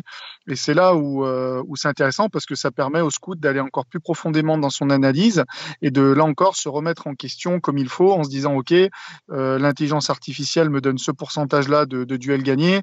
Euh, moi, j'en ai constaté un tel. Voilà, on va les vérifier euh, via la vidéo et puis euh, apporter le apporter le correctif nécessaire mais je pense qu'en règle générale on est plus encore sur des sur des statistiques qui sont pas vraiment exactes je, je, vois aussi par exemple sur les sur les duels au sol parfois on va juger des duels gagnés alors que le duel n'est pas vraiment gagné ou à moitié gagné ou on s'aperçoit que le, ballon n'a pas été récupéré ou le tacle, par exemple, n'a pas été fait pour que le ballon soit récupéré par, euh, euh, par un coéquipier, mais plus euh, soit de manière aléatoire ou soit récupéré par l'adversaire, ce qui fait qu'on ne peut pas considérer le duel pour moi comme réussi. si un tacle est bien réalisé, quand on essaye de garder, par exemple, la possession de balle. Or, ça, l'algorithme ne, ne, pourra pas l'interpréter ou ne, ne, va pas le voir. Et justement, toi, tu es toujours parti de l'œil pour être accompagné par la data. Il n'y a jamais un moment où tu as découvert un joueur à travers la data par je ne sais quelle manipulation. Et après, tu t'es dit, bah tiens, je vais m'intéresser un peu à lui et regarder parce qu'il ressort euh, statistiquement très fort. Ça sera juste un groupe de joueurs, pas un joueur spécialement dire, ou lui, parce que la data me l'a donné, je vais le signer. Il y a toujours une observation tu peux choisir des caractéristiques euh, sur certains logiciels. Euh, voilà, install, trois scout, tu dis voilà, je, ski sport, je voudrais tel joueur entre tel âge et tel âge, tel montant de transfert, euh, avec telle année de contrat, qui joue ce poste et qui ressemble, je sais pas moi, à Oussem. Il va te sortir une liste de 10 joueurs, et après tu vas travailler ces 10 joueurs. Mais jamais ça sera une machine qui va dire parce que ça marche, je pense, à un certain niveau, mais après on est dans un contexte économique où après le talent s'achète et la machine va te dire, ah bah oui, mais si tu veux joueur, euh, c'est Oussem Aouar, il coûte tant. Ah mais je peux pas. Ah bah, bah je suis obligé de trouver un autre, euh, un autre joueur. Ouais, mais il va être moins bon. Ah ouais, donc je suis condamné à peut-être à rester qu'à ce niveau-là. Donc toi, la machine, ça va jusqu'à un moment. Après, tu es condamné aussi par ce qu'il y a autour, le contexte économique, contexte juridique. Donc, euh, donc voilà. Tu as une chose que la machine, pour l'instant, ne peut pas évaluer, c'est toutes les prédispositions psychologiques, mentales. Exactement. Vous allez voir les réseaux sociaux, vous voir, voir ce que le joueur fait, le, le langage, le langage corporel, les motivations intrinsèques, extrinsèques. Bon, après, tu peux l'évaluer par rapport au nombre de courses à haute intensité, tu vois. Mais quand même, voir quel est le comportement de l'interaction avec les coéquipiers, comment il se comporte, est-ce qu'il râle, est-ce qu'il râle pas, est-ce qu'il est timide. Voilà, comment il gère la frustration. Euh. Voilà, mais j'ai envie de dire après, il y a la qualité de première touche de balle. C'est pas tout de dire, le joueur, il a une super première touche de balle. Aujourd'hui, techniquement, euh, tu peux voir une élégance chez le joueur qui te donne des éléments complémentaires qu'une statistique pourra pas te donner, une certaine coordination, une certaine proprioception qu'une machine pourra pas te dire encore. Mais bon, euh, les prestataires se donnent bien du mal aujourd'hui pour aller toujours plus loin. euh, je crois qu'à Toulouse, ça travaille beaucoup aussi. Je crois que Damien Comolli est fan de stats et il travaille aussi un peu comme ça. Euh, donc voilà, toutes les techniques se défendent. S'il le fait, c'est qu'il a trouvé un intérêt. Tu as observé des jeunes joueurs qui ont été recrutés du coup pour la formation, d'autres directement pour l'équipe première. Et, et, je me disais que entre des jeunes joueurs recrutés pour la formation et des joueurs recrutés pour l'équipe première, par exemple, entre Thierry Ambrose que tu recrutes pour l'académie et Samir Nasri que tu recrutes pour l'équipe première, c'est quasiment deux domaines totalement différents. C'est-à-dire que tu ne regardes pas le joueur de la même manière parce que d'un côté, tu, entre guillemets, achètes un potentiel alors que de l'autre côté, tu achètes quelque chose de concret.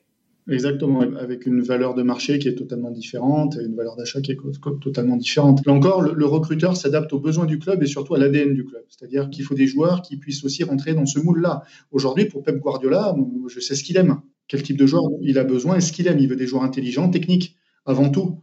Euh, l'aspect athlétique, euh, oui, il est important, peut-être sur certains postes plus que d'autres, mais c'est voilà, lui, c'est la possession de balle. Quand tu vas à Manchester United, c'est plus sur de la contre-attaque des actions directes, des attaques directes en profondeur. Donc, on a besoin de joueurs qui soient capables de répéter les efforts ou de partir en profondeur, tu vois. Donc, nous, le, scout doit avant tout s'adapter à ça, avant et même pour l'académie. Hein. Si on regarde d'un point de vue plus générique, qu'est-ce que tu regardes en priorité chez un jeune joueur pour évaluer son potentiel? S'il correspond, comme je viens de le dire, à l'ADN du club, c'est-à-dire que c'est le profil qui correspond au club, parce que sinon tu perds beaucoup de temps. Tu peux avoir un joueur qui est très talentueux, mais tu, sais qu'il ne se fondera pas dans le, dans le système de jeu ou dans ce que veut le club. Après, j'ai envie de dire, c'est dur à expliquer, mais euh, bah, c'est le meilleur quoi, en fait. Hein. C'est la rapidité d'exécution. Euh, moi, je travaillais pas mal en m'inspirant de la méthode de l'Ajax. Je suis très très fan de ce club. La méthode TIPS qui a été améliorée maintenant, hein, technique et Inside Speed Personality. Euh, bon, en Angleterre, il faut rajouter quand même l'aspect athlétique parce qu'on n'est pas dans un championnat comme le championnat de Hollande. Et puis, on n'est pas tous des joueurs de l'Ajax, mais je crois que d'un point de vue global, c'est intéressant d'utiliser cette méthode-là parce que ça te disait beaucoup sur le joueur. Donc, quand tu observes un joueur, tu regardes tous ses paramètres, tu les analyses, tu les filtres, et tu te dis après, maintenant, euh, c'est un bon joueur qui me semble complet. Est-ce qu'il a ce qu'il faut euh, Du moins, qu'il a des qualités, des, comme on dit, des, un X-factor peut-être, c'est-à-dire son X-factor, est athlétique, son X-factor, est technique, ou il est les deux. Auquel cas, tu commences vraiment à t'intéresser au joueur. Par exemple, Kingsley Coman, Benjamin Mendy, que j'ai fait venir à l'époque la, famille de Benjamin Mendy euh, à Man City quand il avait 15 ans, avant qu'il signe son contrat pro au Havre. Et Ronnie Dussort, il signe 5 ans après pour 54 millions de Manchester City. Euh, Kingsley Coman, c'est des joueurs où j'ai perçu chez eux, j'ai fait une analyse globale du joueur, et on s'aperçoit que c'est des joueurs qui cochent des cases, du moins suffisamment de cases pour se dire, il peut jouer à City, et en plus de ça, il va devenir un joueur d'équipe de France. Euh, ça, on arrive quand même avec de l'expérience, encore une fois, hein, avec euh, des essais-erreurs, avec un effet d'expérience. On arrive à euh, se dire, lui, oula, il va aller tout là-haut. Il y a de fortes chances qu'il aille tout là-haut. Rappelle-nous l'acronyme de la technique de l'Ajax. C'est le TIPS, Technique, Insights, Personality, Speed. Ils ont rajouté depuis, je crois qu'il est amélioré. Et honte à moi, je ne je crois qu'il y a 6 points, 5 points, 6 points, 5 points, je ne sais plus. Il était amélioré depuis. Ça, c'était l'époque du Grand Ajax, euh, 95, où tu avais toute l'équipe qui venait du centre de formation. C'était formidable. J'adore ce club. Tu as très bon goût. Entre les deux Manchester, tu fais, on a un petit peu évoqué tout à l'heure, un, passage à, Watford ou Dinez, puisque c'est euh, la famille Pozzo qui a les deux clubs. Est-ce que là, contrairement à City ou United, où ça ne rentre pas directement en ligne de compte, ou en tout cas c'est pas la, une des choses principales qu'on te demande, tu as clairement eu une demande d'adaptation de, ton travail dans une logique de trading. Parce qu'on sait qu'ils sont très forts là-dedans, qu'ils recrutent des joueurs méconnus pour les revendre ensuite plus cher. Et c'est un monde qui est totalement différent de City et d'United.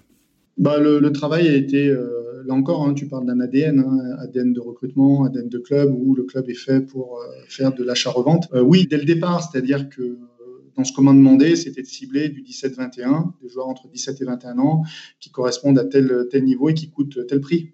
Donc, euh, qui soient pas suivis par Man United, Man City, tous les gros clubs, qui soient entre les deux, mais ils s'accordent cette marge d'erreur.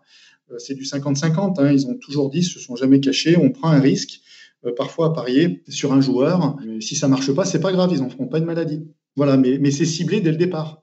C'est-à-dire, faut sortir quand même une shortlist de 10 noms euh, quasiment à tous les postes en disant voilà, il faut qu'on aille sur lui, lui, lui, lui et lui. Et après, c'est débattu en réunion avec tous les collègues qui travaillent en Amérique du Sud, euh, dans les Balkans, euh, etc., où on compare les, profils. Tout à l'heure, tu disais que tu avais fait venir Benjamin Mendy et sa famille et Kingsley Coman aussi. Benjamin n'était pas monté, c'était son frère. Ah, d'accord, ok. Son beau-frère qui était monté. Avec ton expérience de 10 ans en première ligue, qu'est-ce que les clubs anglais et leurs dirigeants aiment chez les joueurs français?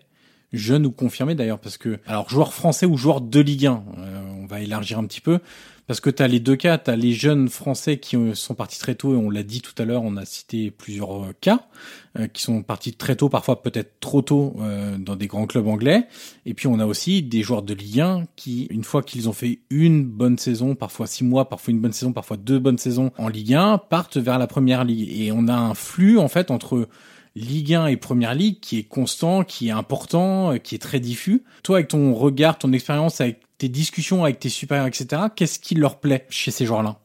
Alors, bah, ce qui est évident, c'est que la France est un réservoir de talent euh, quasiment unique en, Europe. C'est l'équivalent presque du Brésil. Ça peut être considéré comme un vivier extraordinaire. Pourquoi? Parce que multiculturel. Tu trouves des joueurs de tout type en France. Alors après, ce qui fait la, spécificité euh, pour les Anglais, c'est une antichambre parfaite puisque d'un, le, prix des joueurs compétitifs, des profils de joueurs très souvent athlétiques, qui peuvent s'adapter au rythme de soit de la Championship, soit de la Première Ligue.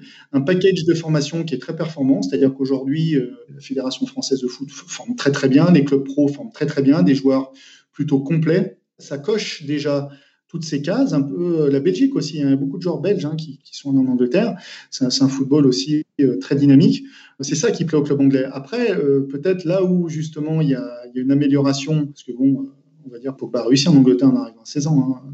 Euh, voilà. Mais euh, c'est le côté psychologique. Et c'est peut-être ça après qui fait défaut pour qu'il y ait des, plus d'éclosions. Euh, quand on arrive en Angleterre, on s'entraîne comme on joue. Il faut tout donner tout le temps, il faut faire attention à ce qu'on mange, il faut se coucher le soir, il faut respecter les règles, etc., etc., etc. Donc, ce qui fait beaucoup de, contraintes et, surtout, on est parmi les meilleurs parce que souvent, bah, les meilleurs jeunes montent très vite avec les pros et la première ligue est un des meilleurs championnats du, au monde. Donc euh, la compétition, le, niveau est très très très élevé. C'est pour ça que mentalement, il faut aussi pouvoir l'accepter ça. C'est ce qui fait qu'à un moment, les clubs anglais sont très très gourmands des joueurs français. Mais j'ai envie de dire, pour ceux qui étaient un peu moins euh, armés psychologiquement, ça a, été, ça a été un échec. Voilà pourquoi il y a aussi des échecs. Après, euh, ceux qui arrivent plus tard en post-formation, justement après s'être fait une expérience, arrivent armés. Quoi. Et là, les, les, taux de réussite sont beaucoup plus élevés. Voilà, donc euh, c'est un bon package la France euh, en termes de choix de joueurs, de, compétences, hein, j'ai envie de dire, pour employer des termes, des compétences euh, globales, le niveau, l'éducation, l'éducation footballistique est très bonne. On trouve de tout, tous les profils, du Riyad Mahrez jusqu'à Kurt Zuma, en passant par Hugo Lloris, en allant jusqu'à Edouard Mendy, on trouve de tout. Est-ce que le Brexit, et oui, c'est une donnée très très importante mine de rien, bah du coup ça change, j'imagine, l'approche des, des, grands clubs anglais aussi sur euh, le territoire français. Alors parce que là on parlait du territoire français, hein, mais c'est sur tous les territoires.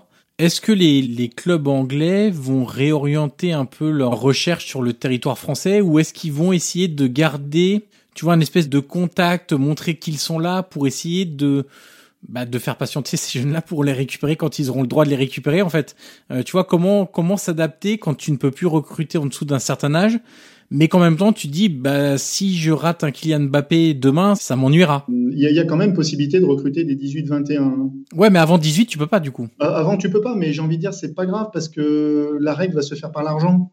Encore une fois, il y a l'attractivité du championnat. Qu'est-ce que ça veut dire ce, ce Brexit? Donc d'un, il y a au départ, il y a des raisons géopolitiques, hein, c'est-à-dire euh, on sort de l'Union européenne. Les conséquences, c'est donc on recrute à partir de, 18 ans. Mais est-ce que c'est une opportunité pour le football? C'est une super opportunité pour le club anglais parce que les règles mêmes du Brexit ont été faites tailor-made, hein, comme on dit en anglais, c'est-à-dire découpées pour eux. Ça a été fait par eux, pour eux, c'est-à-dire parce qu'ils veulent rester le championnat majeur européen économiquement et footballistiquement. Enfin bon, footballistiquement, on peut en discuter avec la Liga si on aime plus les Espagnols que les Anglais, mais ça a été fait par eux pour eux. Pourquoi? Parce qu'ils se sont aussi aperçus qu'il y avait eu du déchet énormément pour les plus jeunes joueurs qui venaient de France, de Belgique ou d'ailleurs. Donc eux, ils se disent aujourd'hui, on ne va plus dépenser, c'est génial, on va plus dépenser d'argent dans des contrats de joueurs à partir de 16 ans, on va les prendre quasiment à 18 ans, c'est-à-dire quand on a des certitudes que le niveau est là, d'accord? Moins de prise de risque, euh, on a le droit d'en prendre trois par mercato, qui en fait 6 au total sur une année par club. Pour ceux qui, bien sûr, atteignent les 15 points, euh, donc c'est souvent des jeunes internationaux, donc des joueurs qualitatifs ou parmi les meilleurs. Mais après, quand c'est la bataille de l'argent, c'est pas grave, ils en ont de l'argent. C'est dans le cas où le jeune n'est pas déjà spoté par un autre grand club d'un autre championnat. Il faut accepter, par exemple, que peut-être qu'un Pogba, aujourd'hui, se destinerait à aller vers, je sais pas, le Bayern Munich, par exemple, et que derrière, tu fais une croix sur ce joueur-là. Parce qu'à 18 ans, il sera au Bayern. J'ai envie de dire, tu es exactement sur le même marché que les Mbappé et les Cristiano. Chacun sa chance. Qui aura la signature d'un tel? Et ça se fait soit par l'intérêt vers le club, soit par le chéquier, soit par d'autres biens. Mais là, il n'y a rien de nouveau sous le soleil. Ce système a été fait pour une compétition des hauts talents. Et comme ceux qui ont les clés du coffre et dans un contexte Covid, ils savent que quasiment tous les championnats ne peuvent pas euh, recruter comme eux, mais ils vont profiter à mort. C'est-à-dire que je pense que au niveau européen, c'est l'Allemagne qui va être gagnante pour aller chercher des joueurs de moins de 18 ans. D'accord Parce qu'ils ont ce système euh, assez déjà rodé, la réputation de la post-formation, etc., etc., qui vont se substituer aux Anglais peut-être entre les 16 et 18 ans, mais ça ne veut pas dire que tous les joueurs euh, vont aller en Allemagne aussi. Si tu pars pour aller à Mönchengladbach, à Cologne, euh, enfin voilà, après, moi j'ai rien contre ces clubs-là, mais après, il y a des joueurs qui vont se dire, ouais, mais moi mon rêve c'est l'Angleterre. Non, mais après, si, si tu vas à Gladbach ou à Cologne, quoi qu'il arrive, tes gros clubs anglais pourront aller les récupérer parce que c'est pas des clubs qui peuvent lutter financièrement. Là, je prenais l'exemple par exemple d'un Pogba, si à 16 ans il quittait le Havre pour aller au Bayern, derrière le club anglais, il aura beaucoup de mal à le récupérer Parce que une fois que tu es au Bayern, si tu as du temps de jeu, etc., le prix, ça va pas être le même. C'est pas faux. Euh, comme je te dis, je, prévois qu'il y ait une, exode du côté allemand. Mais est-ce que ça va être la, super exode? Reste à voir, parce que c'est pas non plus aujourd'hui tout le monde qui réussit. Hein. Il y a encore il y a, quelques cas, notamment chez les jeunes, où voilà, on attend encore des jeunes sortir. Hein, à Dortmund, euh, récemment à Offenheim.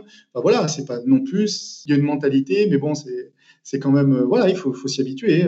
C'est aussi une exigence à l'entraînement en Allemagne, un peu comme en Angleterre. Du coup, pour résumer, tu as moins de prise de risque de la part des clubs anglais, mais ils acceptent aussi que parfois, il y a un talent qui puisse totalement leur échapper, avant 18 ans. Moi, je pense que les Anglais sont très libéraux, vous savez, c'est un peu la, main invisible. Hein. C'est Adam Smith, hein. c'est-à-dire que demain, c'est la loi du marché qui va gérer. Et on oublie un gros paramètre, c'est que c'est hyper favorable pour leur sélection nationale. Ils gagnent de tous les côtés. C'est-à-dire qu'aujourd'hui, euh, tous ces jeunes qui avant sortaient pas parce qu'on faisait venir des joueurs euh, français à 16 ans, ils vont pouvoir sortir.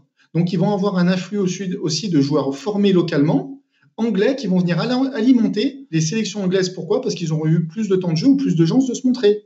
C'est pour ça que je te dis, c'était fait par eux, pour eux, mais à tous les niveaux, que ce soit dans leur football national ou dans leur championnat. Voilà. Mais c'est vrai, euh, oui, oui, non, tu, as raison sur le, principe que euh, le Bayern de, Munich peut devenir totalement euh, agressif maintenant sur des joueurs de 16 ans. Mais jusque-là, le recrutement du Bayern, il n'y a pas trop de joueurs de, moins de 16 ans hors Allemagne. Mais bon, ça pourrait être une tendance qui arrive. Dortmund a plus cette culture, je pense. C'est vrai. Mais par contre, Dortmund, si t'es City ou United, tu peux les attaquer. Une fois qu'il a explosé, tu peux les attaquer. Dis-toi bien qu'à un moment, c'est une question d'argent. Et ça, les Anglais, ils n'ont aucun problème avec ça. C'est-à-dire que s'il faut payer, il y aura une loi du marché. Alors ça, ça créera peut-être, là où ils sont bons, c'est que s'ils se disent sur les profils encore à haut potentiel, qui va pouvoir payer? Euh, Toujours les mêmes, Barça, Real, Chelsea, majoritairement, ou Bayern, majoritairement des clubs anglais. Hein. Donc au final, statistiquement, eux, payer, c'est pas un problème, ils ont de l'argent. Donc ils sont pas choqués par cette, par cette méthode. On va y aller, on va proposer nos arguments, et on va essayer de signer le joueur.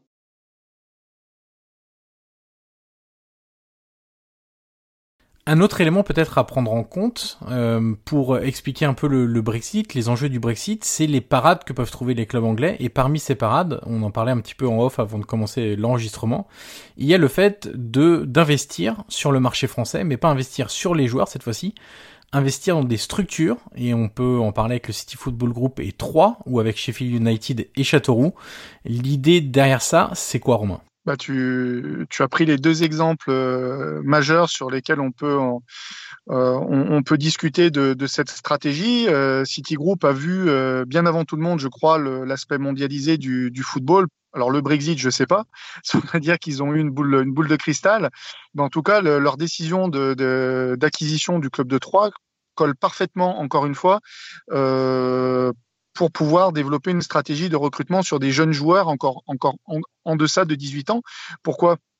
Parce que euh, c'est ni plus ni moins que de préparer un recrutement. On a parlé des ANS tout à l'heure et des joueurs de moins de 13 ans, mais ce qu'il faut savoir aujourd'hui, c'est que le club de 3 peut être totalement, euh, si son centre de formation, je crois, j'ai pas envie de dire de bêtises, hein, est en catégorie 1, euh, ça pourrait permettre à terme Citigroup de pouvoir mettre la main sur des talents âgés de 13 ans, ni plus ni moins. Donc ça veut dire avoir un avantage concurrentiel compétitif par rapport à d'autres clubs qui ne n'ont pas de club partenaire dans le pays, donc ne peuvent pas faire venir des joueurs plus tôt, euh, notamment ceux considérés comme les, talents de demain. Donc, euh, en, plus des arguments que j'ai pu développer en amont concernant euh, concernant cela, je pense euh, que, dans la stratégie et dans le, les, stratégies post-Brexit, le fait de prendre un club partenaire en France, d'autant que bah, deuxième, en deuxième division notamment, parce que le, prix des clubs est quand même euh, faible par rapport au marché en Europe, c'est-à-dire qu'il y a un rapport entre guillemets qualité, euh, qui est vraiment très attractif pour des clubs de première ligue. C'est-à-dire pouvoir récupérer des talents à un niveau suffisant, leur permettant de travailler dans un cadre qualitatif, comme je l'ai expliqué avant, avec un package formation qui est vraiment d'un excellent euh, euh, rapport qualité-coût, euh, bah, de pouvoir tirer les, bénéfices et les fruits de, de, de, ces investissements. Donc encore, c'est pas tous les clubs anglais qui demain ont des clubs partenaires, mais par exemple, on a vu Chelsea travailler avec le Vitesse Arnhem en prêtant énormément de, jeunes joueurs. Citigroup encore en Hollande, maintenant en Belgique. j'ai entendu récemment à Vannes, donc encore en France, commencer à, continuer à investir dans des clubs de dans, des dans des clubs de sur cette sur le Big Five ou Big Five un peu plus, c'est-à-dire marché hollandais qui ne fait pas partie du Big Five, mais qui arrive juste après le Portugal par exemple, où on a un niveau de jeu suffisant qui puisse permettre de proposer une formation intéressante. Euh, voilà, ça je pense que c'est un élément supplémentaire, mais il est encore dévoué à certains clubs et pas à tous les clubs anglais. C'est-à-dire que demain, euh, je pense que Sheffield peut se permettre de le faire parce qu'ils ont un fonds saoudien, euh, un investisseur derrière qui a vraiment les moyens de, de pouvoir faire cela. Euh, si demain on me disait, je sais pas, peut-être c'est pas encore venu aux oreilles ou d'un West Ham ou peut-être de clubs comme Aston Villa, on n'a jamais entendu entendu ce type de club anglais vouloir venir investir. Donc je pense que c'est encore une chasse gardée euh, de groupes avec suffisamment de moyens financiers pour investir sur ce type de stratégie euh, élargie, euh, mais ça reste quand même un, un, tenant supplémentaire pour permettre à certains clubs de première ligue d'avoir un accès privilégié, comme tu parlais de dire, comme tu disais pardon tout à l'heure un Pog Pogba partir au Bayern de Munich à 16 ans, et ben peut-être que City aujourd'hui pourrait dire si demain 3 atteint la Ligue 1 avec un niveau suffisamment euh, suffisant de compétitivité, de dire à Paul Pogba écoute ce que nous proposons c'est de, de, signer à, à, à 3 euh, pendant un an ou deux avant de venir à Manchester City. Et là pour le coup ça sera une acquisition à moindre frais puisque en étant en contrôlant euh, le club français, on contrôle aussi, j'ai envie de dire le montant du transfert si vous voyez ce que je veux dire. Donc euh, c'est un autre euh, un autre moyen de voir les choses. Alors, je l'évoquais tout à l'heure, tu as quitté ton poste à, United en décembre dernier, décembre 2020, et aujourd'hui à côté et à temps plein en même temps, tu vas nous expliquer un peu ta situation. Tu t'occupes notamment d'une association que tu as créée qui s'appelle Steph Cares, association très importante à tes yeux parce qu'il y a une histoire très personnelle derrière cet engagement, qui lutte contre l'usage du téléphone au volant. Est-ce que tu peux nous en dire quelques mots? Alors euh, oui, je vais euh, donner bah, déjà quelques éléments par rapport à l'histoire très rapidement parce que c'est toujours un sujet très sensible. J'ai perdu donc mon ex-femme et mon petit garçon de 4 ans et demi dans un accident de la route euh, justement à côté de Bourgoin-Jallieu, à l'île d'Abo, en avril 2019. C'était un, un, accident qui était lié à l'utilisation du téléphone au volant. Perdre ses proches dans un accident lié à ça, c'était très très difficilement acceptable parce qu'aujourd'hui une vie vaut pas un texto ou un email. D'accord? Moi-même, j'ai failli, euh, j'ai failli passer, euh, bah justement, en allant à Clairefontaine. Je crois que c'était en 2012. Euh, j'allais voir un match de l'équipe de France U18, un match amical, et pareil, j'ai textoté. J'ai failli passer sous un bus et j'ai eu de la chance. Donc voilà, malheureusement, bah, dix ans plus tard, c'est ma femme et mon petit garçon qui trouvent la mort sur les routes. donc j'ai, avec ma sœur, on a décidé donc de créer Steph Cares en, en réponse immédiate à, la souffrance qu'on pouvait avoir de, la perte de, nos proches. Et l'objectif donc de cette association, c'est de sensibiliser le plus largement possible au risque du téléphone au volant. Donc, on a mis en place euh, des actions. Donc, dernièrement, on était à Châteauroux, euh, où on a mis en place un atelier technique euh, dont on a été aidé dans sa conception, notamment par Eric Mombert, qui est un coach que j'avais fait venir à l'époque à Manchester City, pour aller entraîner à Yokohama Marinos. Et justement, je me permets de te couper, puisque moi j'ai vu la vidéo euh, que vous avez montée ensuite de cette journée à, à l'Aberration de Châteauroux, et j'ai trouvé ça excellent. Tu vois, l'atelier que vous avez fait, parce que c'est une phrase que je répète quasiment dans tous mes podcasts, donc les gens en auront peut-être marre, mais il n'y a pas meilleur exemple que l'exemple lui-même. Euh, parce qu'on peut toujours projeter des diapos dans une salle, une vidéo, etc. Mais en fait, alors c'est pas la condition, on ne les met pas dans la condition de textoter au volant. Tu vas nous dire justement l'atelier que vous avez fait, qui, était très bon. Au départ, on voulait, par exemple, on, pensait faire appel à des simulateurs de conduite euh, pour pouvoir mettre euh, les, jeunes dans un contexte qu'ils connaissent, c'est-à-dire la console ou une espèce de jeu vidéo. Mais on s'est dit que ça servait à rien parce que euh, le jour où ils vont être au volant, ils vont se dire oui, mais si j'ai eu un accident, c'est que je savais pas faire à l'époque. Une console, c'est une console, un simulateur, c'est un simulateur. On, ne souffre pas d'un accident sur un simulateur. On s'est dit mais attends, le mieux c'est de prendre des choses qu'ils savent faire, D'accord? C'est-à-dire conduire un ballon depuis l'âge de 5 ans, tout le monde le fait entre les plots.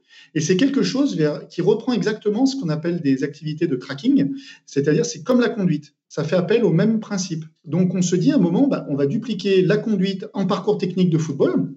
D'ailleurs, c'est pour ça qu'on est, on est aidé, euh, comme tu peux le voir dans la vidéo, par l'ECF, l'école de conduite française, qui a totalement compris tout de suite euh, quel était l'intérêt. D'ailleurs, au même titre que les autorités, je remercie la préfecture du Rhône, Françoise Mollaret et euh, directeur de cabinet, euh, Monsieur Montré-Jourdan, qui se sont emparés de nos idées parce qu'ils ont vu qu'il y avait un vrai message à faire passer grâce au sport, grâce au football.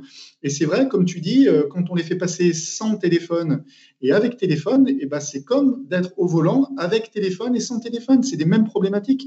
Et notre parcours a été étudié justement pour pouvoir provoquer des, réactions attendues, notamment la prise d'information au moment où on s'aperçoit qu'il y a des joueurs qui oublient de faire le 1-2 avec l'entraîneur. C'est-à-dire qu'il y a une perte totale de repères. Aussi, on a vu sur le premier slalom des jeunes qui ne font pas le slalom en lacet comme on leur explique, donc euh, et qui vont d'un plot à l'autre de manière totalement aléatoire.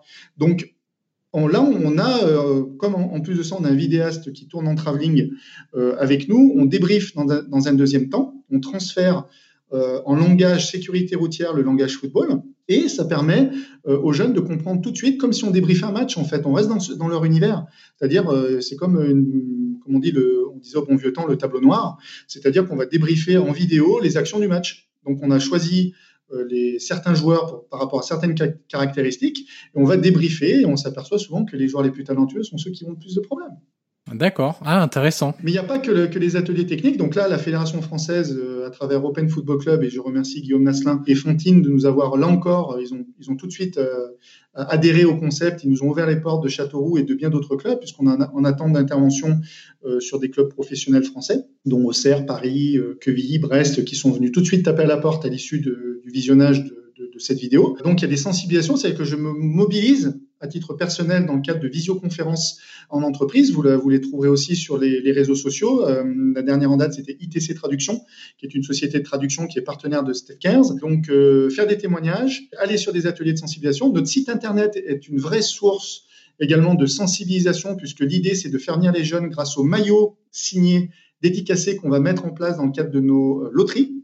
Pour lancer notre Instagram, c'est un maillot de Dayo Upamecano signé qui va être proposé. Donc, on espère que, la, que, tous ces jeunes qui aiment le football et qui suivent ce joueur vont venir sur Steph Cares au moment où on doit déclencher justement euh, l'achat d'un ticket de, de, de On est obligé de voir une vidéo de sensibilisation. Ah, très bien, très très bien. Donc, donc on remplit notre mission de, de sensibilisation à travers cette vidéo-là. Donc, ce ne sont pas des vidéos violentes, on tient à le préciser. Ce sont toujours dans, dans le cadre de nos valeurs qui sont authenticité, bienveillance, détermination, inspiration. C'est souvent en lien avec le sport ou avec l'humour. D'accord? Mais quoi qu'il en soit, ce sont des vidéos qui ont été reconnues comme très efficaces pour faire passer le message du text and drive. Voilà. Et pour terminer, une application qu'on est en train de mettre en place pour. Euh, Justement, si on veut vous aider ou en savoir plus, est-ce que tu peux nous donner l'adresse du site, quelques réseaux sociaux, etc. Alors le mieux, euh, c'est de venir sur www.steph-du6cares euh, cares.org. Hein. Il y a une possibilité de nous envoyer des emails qui nous arrivent directement, de faire des dons, de participer. Alors, euh, la première loterie euh, le sera, je pense, début avril. Donc c'est pas. Mais là, on va communiquer sur nos réseaux sociaux. Le mieux pour nous suivre, pour les tombolas, ça sera de nous suivre sur les réseaux sociaux Twitter, Instagram, LinkedIn et Facebook. On est présent sur ces quatre réseaux et toutes les annonces de loterie de, de vont être annoncées sur ces médias-là. Euh, sachant qu'on n'a pas encore lancé officiellement, on attendait justement d'avoir la première loterie pour que communiquer officiellement sur LinkedIn.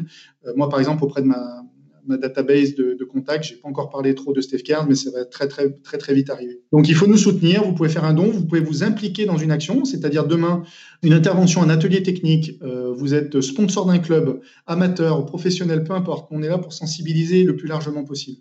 Euh, vous êtes sponsor, vous dites bah tiens, je, voudrais faire venir Steph Cares. Vous pouvez totalement financer notre intervention. Voilà, c'est une manière de participer très concrète. Euh, vous nous appelez, on va dire, écoutez, vous voulez peut-être participer au financement de l'application. Est-ce que vous voulez financer un atelier technique? Alors bientôt, on ira en entreprise, on est en train de réfléchir à un atelier pour les entreprises. Est-ce que vous souhaitez que je, que je vienne euh, sensibiliser dans votre entreprise, raconter mon histoire euh, ou ce genre de choses? Donc effectivement, ça prend du temps mais euh, ça ne veut pas dire que je ne vais pas revenir non plus dans le milieu du football. comme, comme, tu as compris, c'était une mission euh, personnelle. Il fallait que je le fasse, il fallait qu'on lance ce projet. Il y a la famille, euh, c'est presque une, une association familiale, hein, Steph Kers. Il y, a, il y, a, beaucoup de monde de la famille et des amis très proches qui ont vécu ce drame à mes côtés. Donc, c'est une mission qui passe avant toute chose dans mon idée.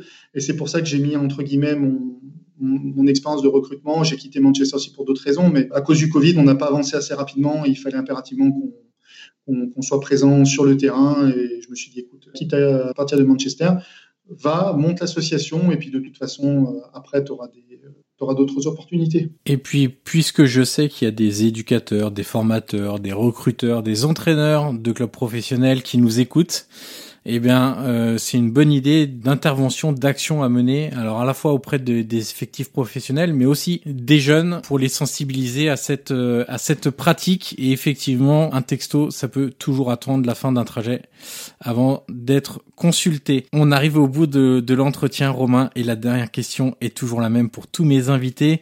Qui aimerais-tu entendre dans ce podcast dans les prochaines semaines? Soit tu as un nom directement à me soumettre, ou peut-être deux, peut-être trois, euh, ou plus simplement un métier que tu aimerais que les auditeurs puissent approfondir dans les prochaines semaines.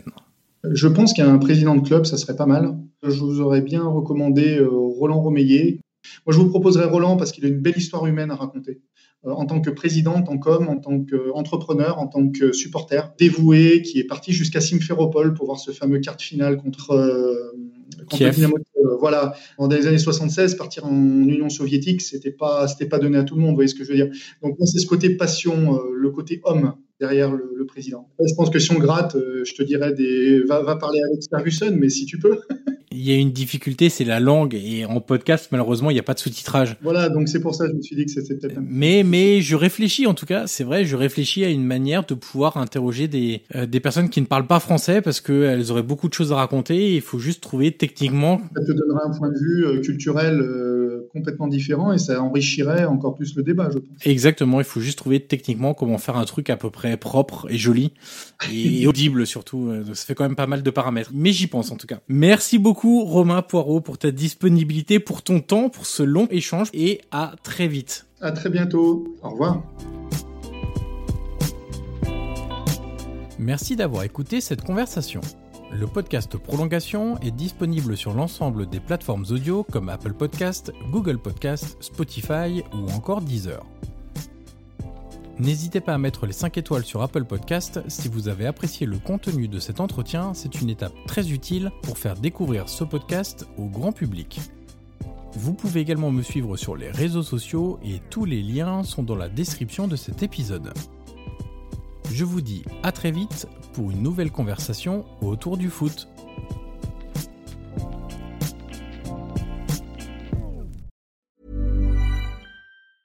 Hey, it's Danny Pellegrino from Everything Iconic. Ready to upgrade your style game without blowing your budget? Check out Quince. They've got all the good stuff, shirts and polos, activewear and fine leather goods, all at 50 to 80% less than other high-end brands. And the best part? They're all about safe, ethical, and responsible manufacturing. Get that luxury vibe without the luxury price tag. Hit up quince.com slash upgrade for free shipping and 365 day returns on your next order. That's quince.com slash upgrade.